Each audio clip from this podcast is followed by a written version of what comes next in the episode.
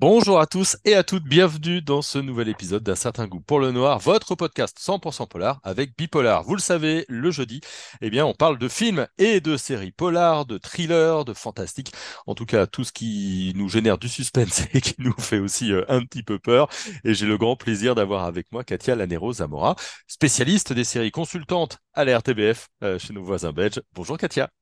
Salut Jérôme. Alors aujourd'hui, tu as choisi une série euh, argentine qui s'appelle euh, Garde à nous, hein, une série euh, sur Netflix hein, qui vient tout juste de, sortir, de Santiago Korowski, j'espère que je le, dis bien. Qu'est-ce qui t'a fait choisir un petit peu cette, cette série? Alors, pour dire la vérité, ce qui m'a fait me dire que ça me ferait du bien pour le moment, c'est que j'étais, je venais de finir Brooklyn Nine-Nine, qui est mhm. une autre série dont on pourra parler un jour, qui est donc une série comédie dans un commissariat à Brooklyn.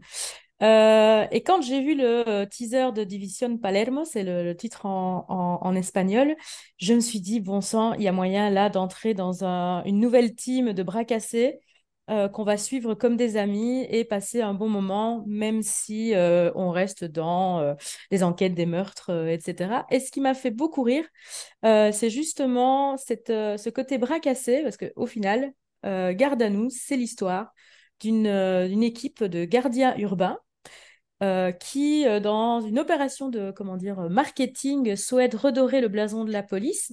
Et euh, du coup, ils vont se mettre à recruter des, agents de quartier. issus de minorités ou porteurs de handicap pour se montrer inclusifs. Hmm. Et ce qu'il y a, c'est que ce squad, au départ, qui a un job un peu tout pourri et un peu tout, tout, tout béni comme ça, en fait, va se retrouver dans un maelstrom en fait d'une enquête et la réalité va s'imposer à eux. Et ce n'est pas parce que ce sont euh, des, des, civils, des bras cassés qui sont porteurs eux-mêmes de toute une singularité, euh, qu'ils ont été instrumentalisés en plus par le service marketing pour donner un nouveau visage euh, à la police, que ça va forcément bien se passer. Et dans la troupe, il y a comment dire des synergies qui vont commencer à fonctionner et ils vont se montrer meilleurs enquêteurs que ce qu'on peut croire. Mmh. Oui, parce que ça, marche donc sur ce ressort des, des bras cassés, tu l'as dit, hein, donc des gens qui sont pas très bons dans, dans, leur métier, qui vont se retrouver face à un gang hors du commun, une patrouille inclusive en plus, c'est ce que, ce que tu as dit. ça joue beaucoup là-dessus justement ah sur cette diversité et, et, l'humour sur cette diversité? Absolument. Donc, euh, on va avoir euh, des personnes porteuses euh, de handicap, des personnes représentant de la communauté LGBT, plus On va avoir des, voilà, tout, tout, un panel en fait de, de, personnes qui ont été choisies en fait pour faire une espèce d'affiche Benetton. Vous vous souvenez de ces affiches Benetton? On appelait ça dans les années 90 vraiment instrumentalisé par, le, par la police, en fait, par la mairie, pour montrer un visage ouvert. Et euh, en fait, je vais donner un petit truc et astuce. Si vous voulez savoir de quelle, euh, de quelle thématique, quel est le ton, euh, sur quoi est-ce qu'on va se pencher sur toute une série, vous pouvez regarder la première scène avec beaucoup d'attention parce que vous allez y voir souvent un échantillon de tout ce qu'on va trouver dans la série. Et par exemple, dans Division Palermo, dans euh, Garde à nous, ce que j'ai pu identifier, en fait, au départ, en revoyant la série une deuxième fois, c'est que toute la mécanique dramaturgique va être axée sur le quiproquo. Hmm. Sur ce qu'on croit qui est en train de se passer, sur ce qui se passe vraiment, mais du coup, in extenso, sur ce que sur, ce qu'est une personne et ce qu'elle est vraiment.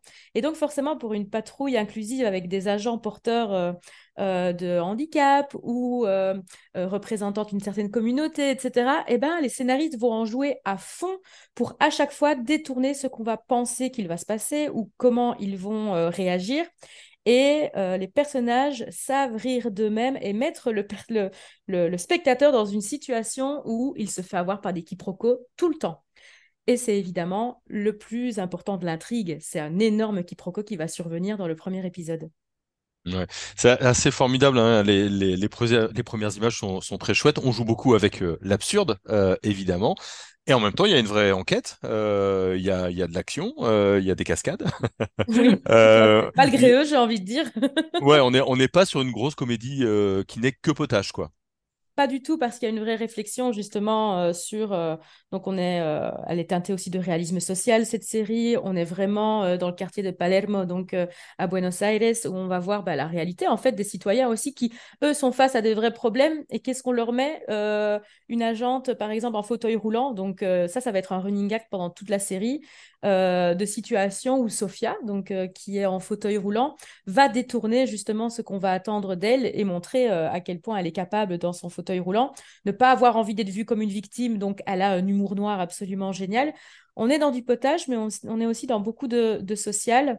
La bande, elle va finir par euh, être super soudée, donc ça va être des amis qu'on va avoir envie de, retrouver.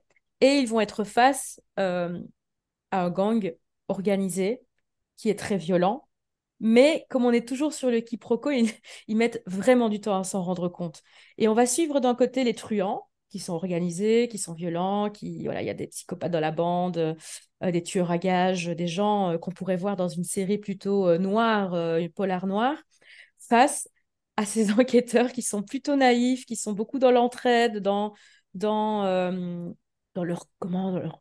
eux ils espéraient faire un travail assez plan-plan en fait au final et sans le savoir se montrer très compétents face à ce gang qui est surarmé, surorganisé mais qui porte son lot d'humour aussi. Hmm. Son lot d'humour, euh, tu sais ce que vont, vont, nous dire certaines personnes, bien-pensance, euh, diversité, ah tout ça. Et, alors, on n'est pas du tout là-dedans, on. On est loin de la, de la, de la bien-pensance euh, parce que les personnages, eux, c'est les personnages eux-mêmes qui vont se permettre de faire des blagues sur eux-mêmes ou qui vont porter cet humour, justement. Donc, il y a plutôt souvent des blagues où je me suis dit, oh non, ils n'ont pas osé écrire ça.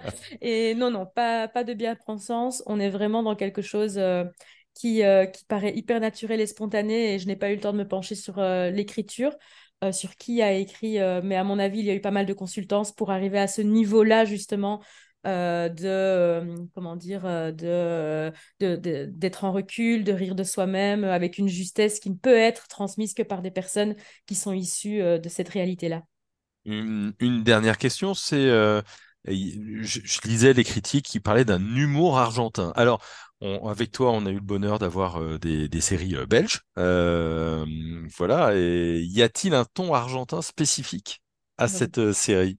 Je pense que j'ai pas eu assez de séries argentines pour pouvoir trancher mais j'imagine que le public argentin doit avoir reconnu, ou les personnes qui sont plutôt sensibles à son cinéma, au cinéma de l'Argentine, à leur série, peut-être une façon de rire de soi, euh, une façon de filmer aussi euh, qui est très proche des personnages euh, dans leur réalité. On va voir les, grains de peau, on va voir beaucoup de soleil, on va voir.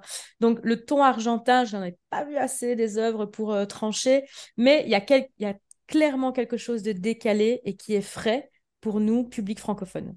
Hmm, ok, d'accord. Eh ben, c'est à voir donc sur Netflix une première saison. J'ai regardé, il n'y a pas de saison 2 pour l'instant annoncée.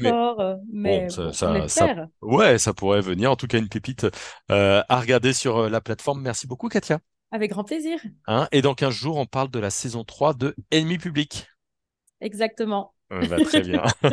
Merci beaucoup, Katia. Merci à, vous qui nous avez euh, écoutés pour euh, ce podcast Un certain goût pour le noir. N'hésitez pas à vous abonner, ce qui vous permettra de ne louper aucun épisode. Et en ce moment, il y en a trois ou quatre par semaine.